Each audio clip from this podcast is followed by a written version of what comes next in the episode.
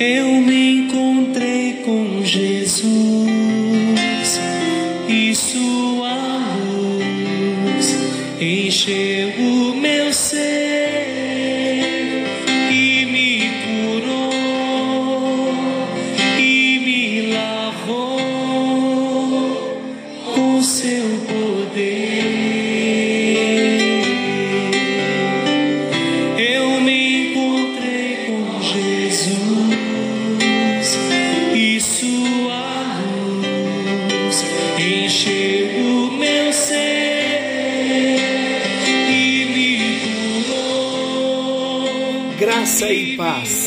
Está chegando até você mais um encontro com Deus.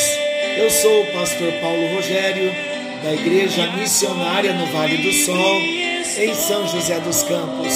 Como é bom estar livre, não é? Como é bom, como é bom receber cura na alma, no coração. Como é bom estar livre para adorar a Deus, para viver o propósito que Ele tem para cada um de nós. Estamos falando nesse tempo sobre as bem-aventuranças e nós encerramos essa primeira etapa das bem-aventuranças. Daremos sequência hoje no nosso compartilhar, andando um pouquinho mais, e hoje nós conseguimos chegar no versículo 13 de Mateus, capítulo 5. Então, conforme nós havíamos explicado, o Sermão do Monte, ele começa no capítulo 5 e ele vai até o final do capítulo 7 do Evangelho de São Mateus. O Sermão do Monte ou o Sermão da Montanha, ele começa com as bem-aventuranças. Gastamos vários encontros, falamos das bem-aventuranças e chegamos a um entendimento. Porque Jesus começou o Sermão do Monte falando das bem-aventuranças, porque as bem-aventuranças envolvem o ser, uma mudança no nosso interior, uma mudança na nossa natureza. Como nós estamos ouvindo nesta canção de abertura, eu me encontrei com Jesus e a sua luz encheu o meu ser.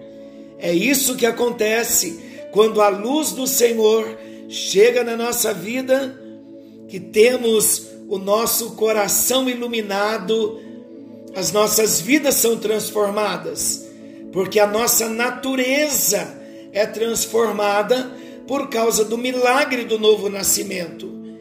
Falamos então que as bem-aventuranças trata com o nosso ser, da essência de que nós somos, nos tornaremos semelhantes a Jesus no nosso caráter.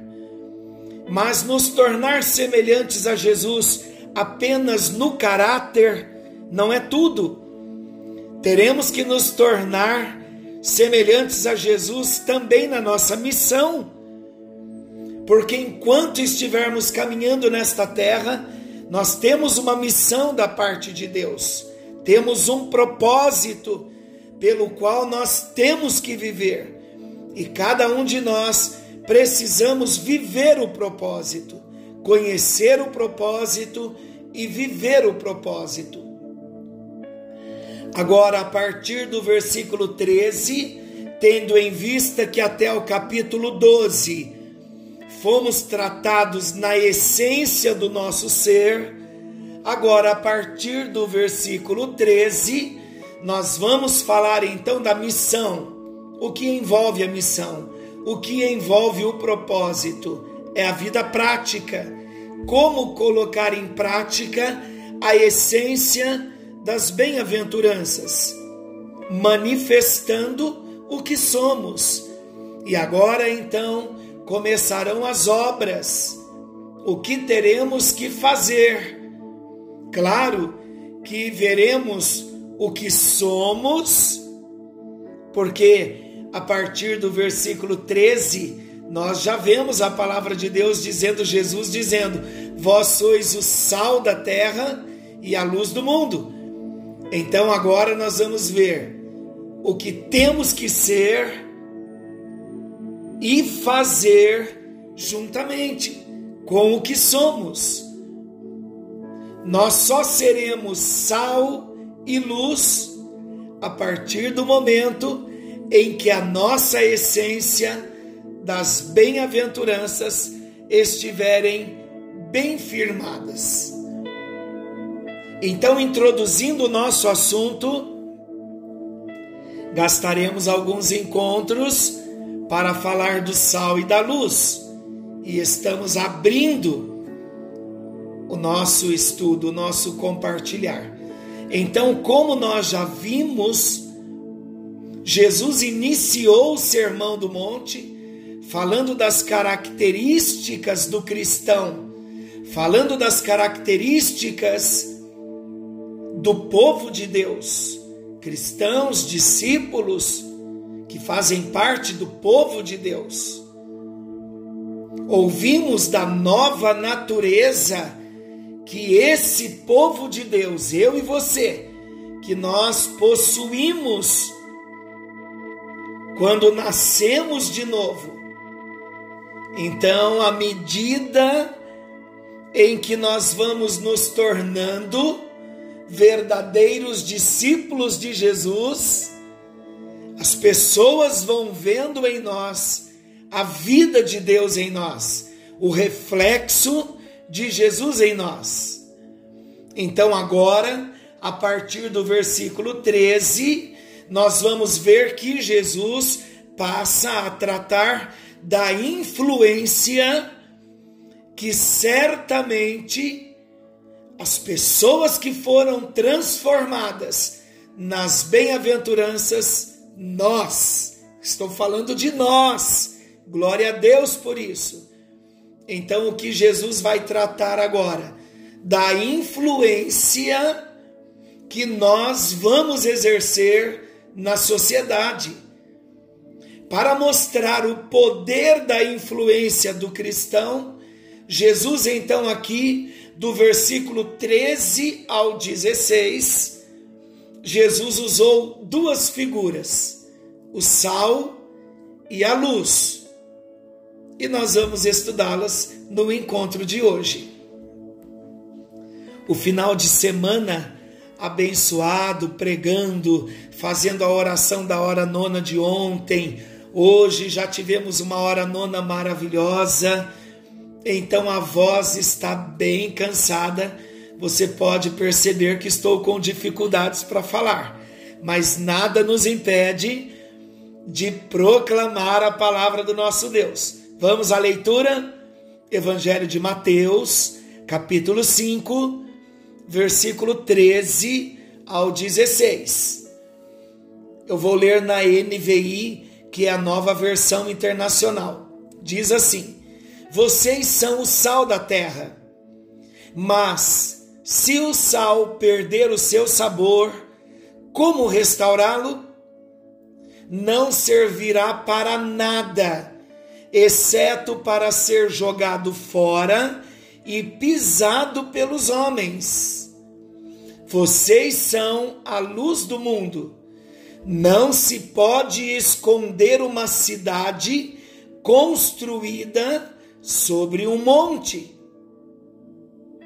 E também ninguém acende uma candeia e a coloca debaixo de uma vasilha. Ao contrário, coloca no lugar apropriado e assim ilumina a todos os que estão na casa. Assim, brilhe a luz de vocês diante dos homens, para que vejam as suas boas obras e glorifiquem ao Pai de vocês que está nos céus. Só pensando aqui, porque depois falaremos de tantas coisas, e à medida em que eu estou lendo esta frase está crescendo aqui diante dos meus olhos. Assim brilhe a luz de vocês diante dos homens, para que os homens vejam as suas boas obras e glorifiquem ao Pai de vocês que está nos céus. Olha que interessante. À medida em que a nossa luz vai brilhando, os homens vão vendo as nossas boas obras. E à medida em que os homens forem vendo as boas obras em nós, os homens glorificarão ao nosso Deus, ao nosso Pai que está nos céus. Imagine o contrário. Quando os homens não virem em nós as nossas boas obras, pelo contrário, então, não é? Vamos falar o contrário? A frase de um modo negativo, não gosto disso porque eu sempre trago para o modo positivo, mas é importante nós vermos os dois lados. Olha o lado inverso. Olha o inverso do, da frase do versículo. Se a luz de vocês não brilharem diante dos homens, os homens não verão as boas obras, mas verão obras más e eles não glorificarão a Deus. O que é não glorificar a Deus? Falarão mal, não acreditarão no nosso Deus, por causa da nossa má obra, por causa do nosso mau testemunho. Então, queridos, o escritor aos Hebreus disse que nós estamos cercados por uma nuvem de testemunhas, tanto na terra quanto nos céus temos que dar bom testemunho. Nós não podemos ser pessoas que deem mau testemunho, porque as pessoas estão ao nosso redor nos observando. Imagina, carregamos o nome de cristão, o nome de Jesus está em nós, o nome de Deus está em nós. Não é só o nome da igreja a qual nós pertencemos mas é o nome de Jesus. As pessoas blasfemarão de Jesus quando olharem para nós e não virem em nós obras que glorifiquem a Deus. Em outras palavras, quando os homens olharem para nós e observarem que a nossa vida não condiz com o nome de Jesus, com a palavra que nós pregamos, nós estaremos trazendo escândalo para Jesus e para a palavra de Deus. Então vem já um temor no nosso coração, não vem? Que o Senhor nos ajude. Eu estou falando com muita humildade e a minha oração e o desejo do meu coração para mim e para você é que Deus venha nos ajudar a não darmos mal testemunhos para não envergonharmos o nome de Jesus. Então vamos começar perguntando, refletindo, pensando: o que é ser sal da terra e luz do mundo? Você já parou para pensar? Quando Jesus disse: Vós sois o sal da terra e a luz do mundo. O que é ser sal da terra e luz do mundo? O que você acha que Jesus queria dizer ao fazer essa analogia, usando a figura do sal e a figura da luz? O que é ser luz do mundo? O que ele queria dizer com isso? O fato é que, ao utilizar estas duas analogias, com sal e com a luz, Jesus está partindo de duas pressuposições muito importantes. Precisamos entendê-las e acreditar nelas, porque foi Jesus quem as afirmou para nós. Então vamos ver? Vamos ver? A primeira A primeira pressuposição, a primeira delas, quando Jesus usa a figura do sal, com a sua propriedade de conservar, se refere ao fato de que o mundo não possui força própria para preservar a si mesmo. Vou explicar melhor. A humanidade, ela é autodestrutiva por si própria. Basta nós observarmos como sempre temos a impressão de que ontem havia menos violência, menos corrupção, menos maldade do que vemos hoje. Não é verdade isso? É sempre possível se surpreender com um mal maior. Basta ligar a televisão. Aqueles que gostam de ouvir noticiários de sangue, eu particularmente já tenho muito tempo que não assisto a estes noticiários. Mas a gente ouve uma pessoa ou outra, pastor, o senhor ouviu uma tragédia em tal lugar?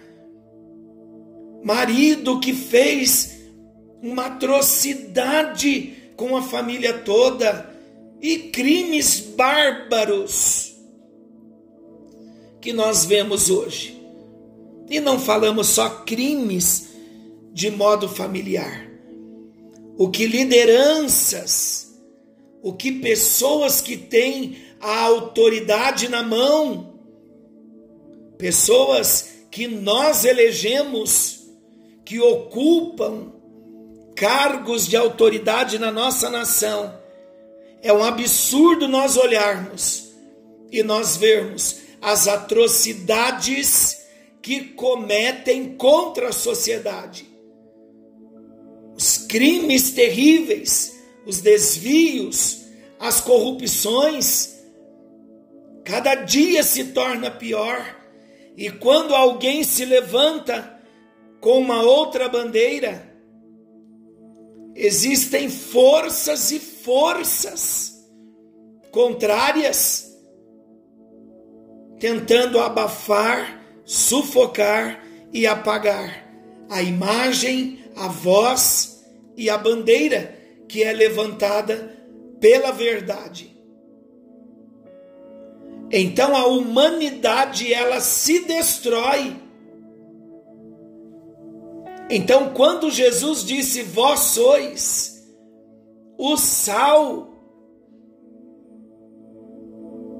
então precisamos ter esse entendimento. É que o sal preserva, o sal conserva. E a segunda analogia que Jesus usa, só estamos introduzindo o assunto porque vamos explanar de um modo que vai ficar mais claro para todos nós. Estamos começando. A segunda analogia que Jesus faz foi quando ele utilizou a figura da luz, também se referindo ao fato de que o mundo não possui luz própria. A luz nas figuras bíblicas representa o pleno conhecimento de Deus a sabedoria, a justiça, a verdadeira felicidade, a direção certa. Começa em nós. Quanta luz nós precisamos? Jesus está dizendo que nós já somos luz. Mas quando nós entendemos que a luz fala do conhecimento de Deus, da sabedoria de Deus, da justiça de Deus, o quanto nós precisamos ainda ser iluminados na nossa vida. Agora, quando nós entendemos que nós, enquanto cristãos, precisamos ser iluminados, precisamos de mais conhecimento, de mais sabedoria na hora de agirmos e tomarmos as decisões, precisamos da luz da justiça de Deus, da revelação de Deus, do propósito de quem Ele é e do que Ele tem para cada um de nós. Se nós nos sentimos ainda tão pequenos, precisando tanto de Deus. Imagina um mundo que não tem nada disso. Por isso que ele disse que o mundo está em trevas. Qual o sentido quando Jesus disse que o mundo está em trevas? No sentido, queridos, da depravação, no sentido da ausência de direção como quem corre atrás do vento, pessoas vazias, pessoas sem paz, sem direção, vivendo em trevas.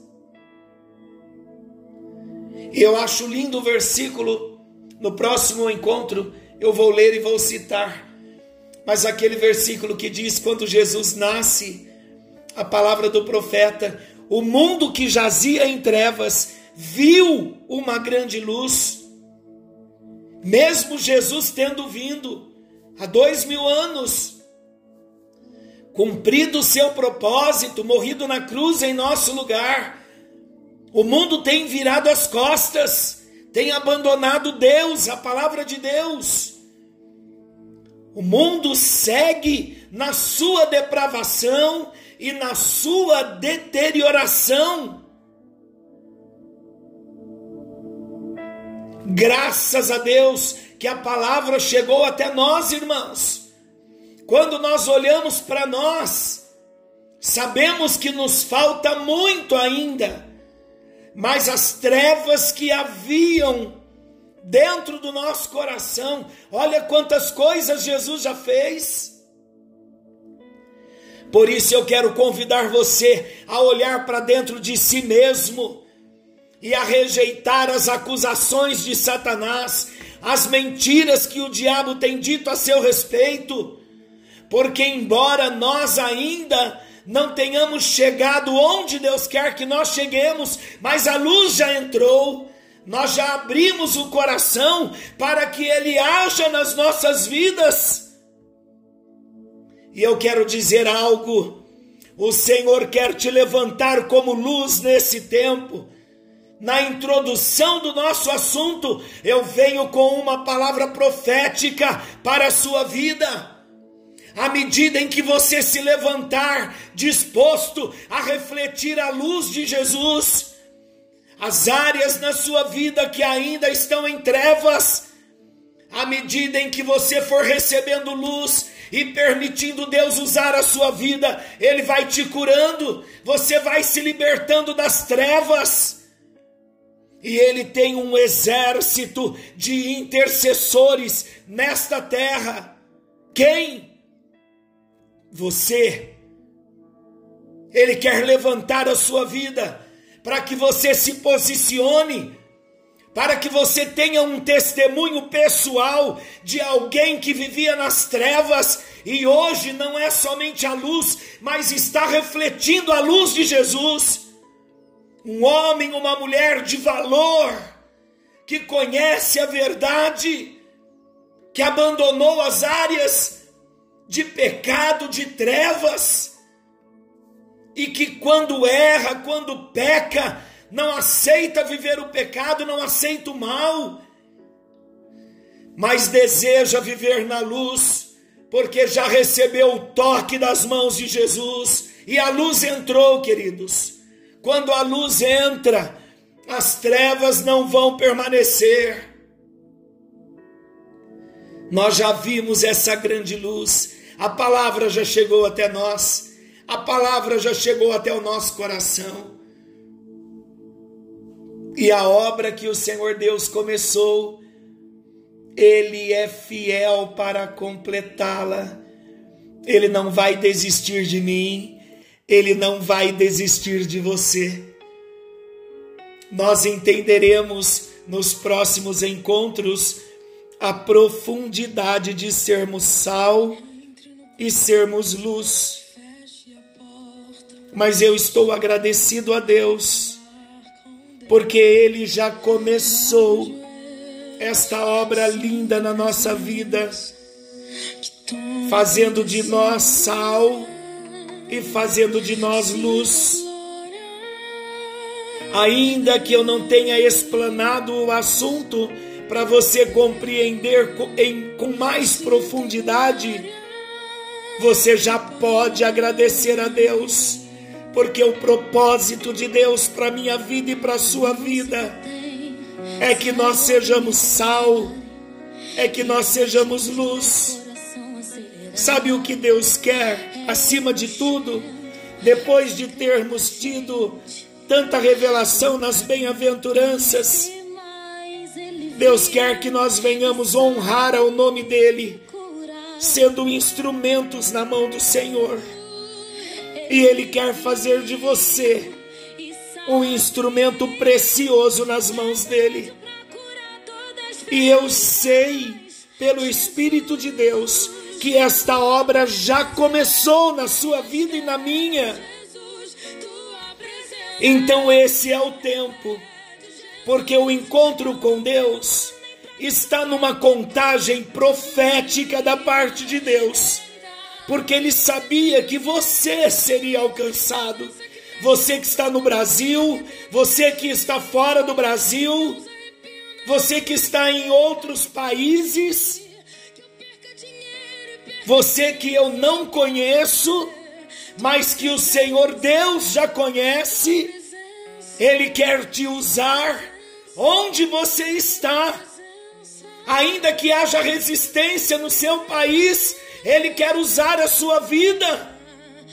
Por isso que a palavra de Deus está chegando até você, porque Ele quer fazer grandes milagres na sua vida e o propósito do Senhor vai se cumprir na sua vida, onde você estiver.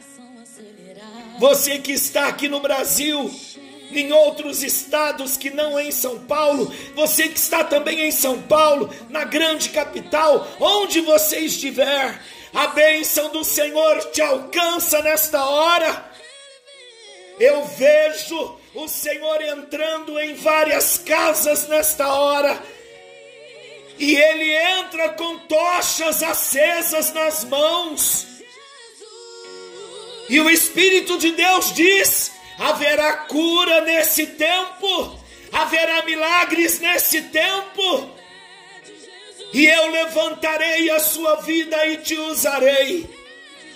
Levante-se, assuma a sua posição, pois eu, o Senhor, te tomo pela tua mão direita e te digo: levanta-te, seja forte. Usarei a sua vida como fiz com Gideão mas levanta-te, porque esse é o tempo, diz o Senhor.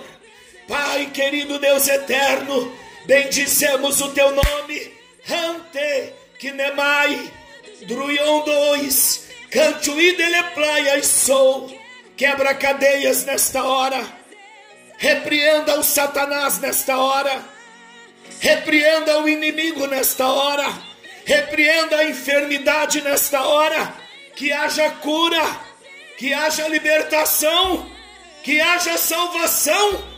E eu declaro o inimigo de Deus: você perdeu, você perdeu o território, você perdeu o território do coração, da mente, das emoções. Você perdeu o território geográfico, desocupa, desaloja, Onde você está escondido, saia.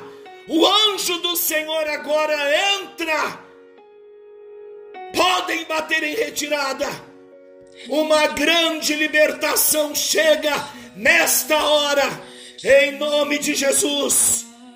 Querido Deus, o teu nome é Iavé, e não existe ninguém que pode suportar e resistir à glória da tua presença.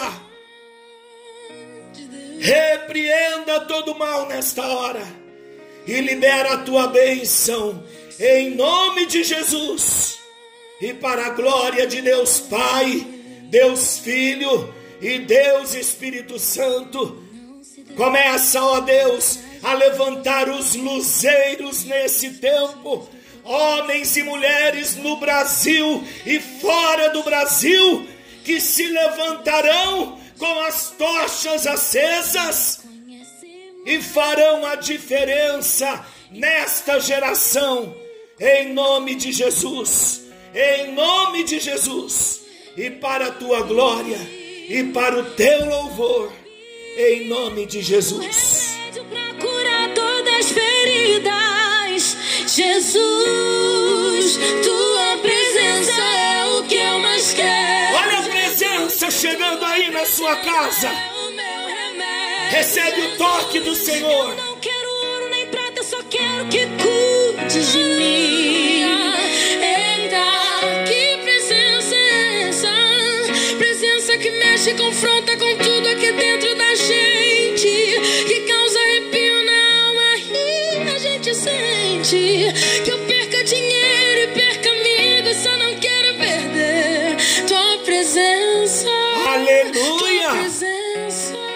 Senhor te abençoe e te guarde. Querendo Deus, amanhã estaremos de volta nesse mesmo horário com mais um encontro com Deus.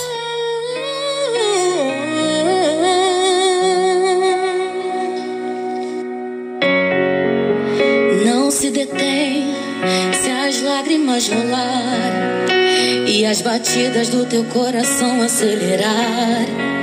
É No secreto da gente.